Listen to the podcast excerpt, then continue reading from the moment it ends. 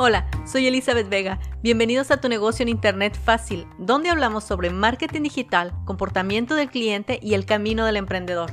Prepárate para aprender herramientas, estrategias y contenidos para vender más en Internet. Comenzamos. Hola, ¿cómo puedes vivir una vida más libre, más feliz, más plena, diciéndole adiós a la competitividad?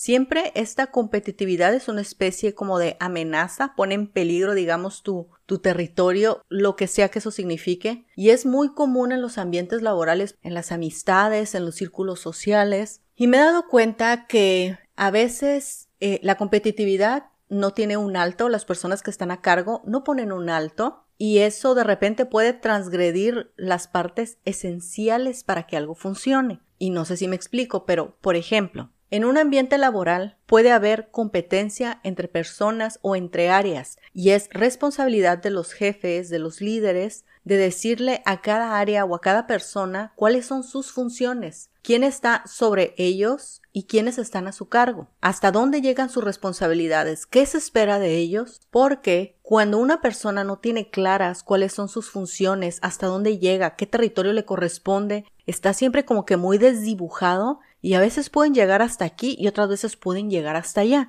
Y eso de repente hace que la competencia sea más férrea, más dura, más cruda. Y llega un momento en que pone en peligro que, que el sistema laboral deje de funcionar. En alguna ocasión me tocó trabajar con unas personas donde la persona que estaba a cargo era licenciado en administración, me parece, y una persona muy dinámica, sabes, de mucha acción, pero era licenciado en administración. Entonces, lo que ellos requerían era un mercadólogo. Y aunque él hacía su trabajo de una forma excelente, o sea, muy con mucha propiedad, ¿sabes? Los documentos los presentaba completos porque ese era su background, ¿no? Su, su formación. Él no era mercadólogo. Entonces, en el momento en el que yo entré, él se sintió sumamente amenazado y mucho tenía que ver con que él abarcaba varios puestos, abarcaba varias funciones. Entonces, en el momento en el que yo llego, no lo interpretó como una persona que viene a apoyar, porque al final no estábamos a la par, sino él era el segundo a bordo y yo estaba subordinada a él.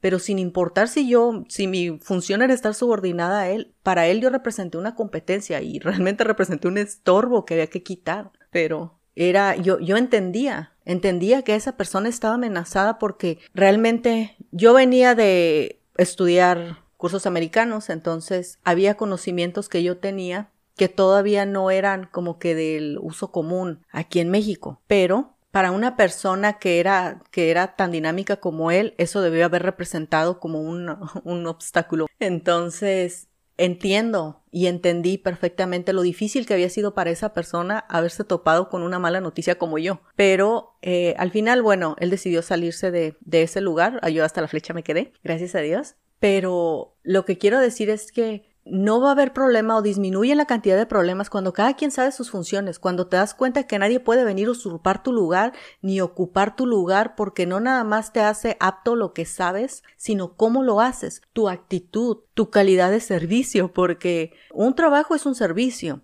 Entonces, el hecho de que tú sabes hasta dónde están tus responsabilidades, qué se espera de ti, hasta dónde puedes llegar, quién está por arriba de ti, quién está por abajo de ti, y obviamente demostrar la calidad de persona que, que eres. O sea, incluso, ¿no? Si tú te das cuenta que tienes algunos problemitas como para trabajar en equipo, ¿cómo tú puedes solucionar eso antes de, de entrar en un roce que no vas a querer entrar, ¿no? Porque luego los problemas laborales sí son como que entran muchos mecanismos en, en juego, ¿no? Mi sugerencia es, si eres líder de lo que sea, o tienes un trabajo donde hay muchas personas, o tienes un trabajo donde hay pocas personas. Tienes que saber reconocer en dónde están tus límites y siempre conducirte con la mayor propiedad posible. En ciertos ambientes es mucho más importante la actitud que tengas que lo que sepas. Porque, y a mí me ha tocado trabajar con personas que tienen de repente una actitud que no es amable, sino un poco autoritaria, y de repente se convierten en un obstáculo para que el sistema funcione. Pero ciertamente me doy cuenta que muchas personas a veces no queremos entrar en la fase aclaratoria para no incomodar o a veces para no ir como un poco más allá. A veces sabemos que hay problemas en el momento de dibujar los límites y así lo dejamos. Y quiero hacer el hincapié que siempre algo que no esté claro no va a poder funcionar bien a largo plazo. Nada. Nada que no tenga claridad no va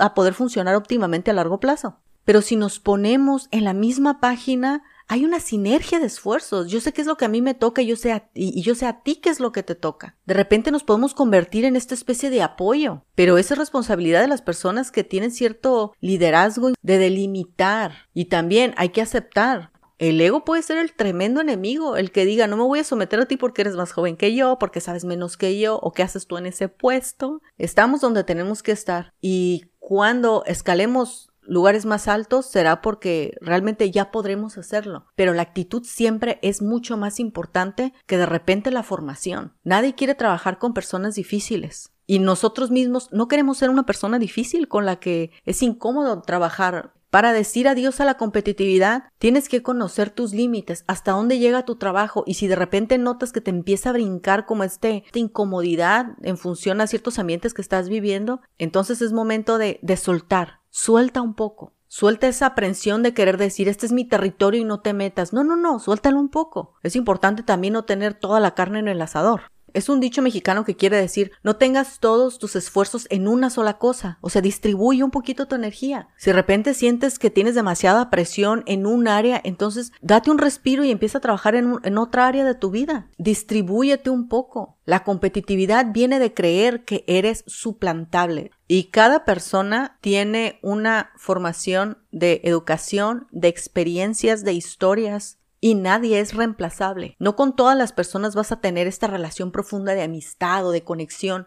Realmente no se puede suplantar una persona con otra. No hay dos iguales. Así que si notas esta actitud, sabes, intensa de tu parte de querer defender un territorio, distribúyete hacia otro lado. Haz otro tipo de cosas, algo que te complemente, que te dé paz, que te guste. Y si notas, digamos, que en tu ambiente laboral el liderazgo no está poniendo un alto o no sabe realmente cómo están las cosas, tú nada más trata de generarte tu propio mapa acerca de lo que debes de hacer, hasta dónde llegan tus responsabilidades, ante quién te debes de someter y acepta, acepta esa conclusión.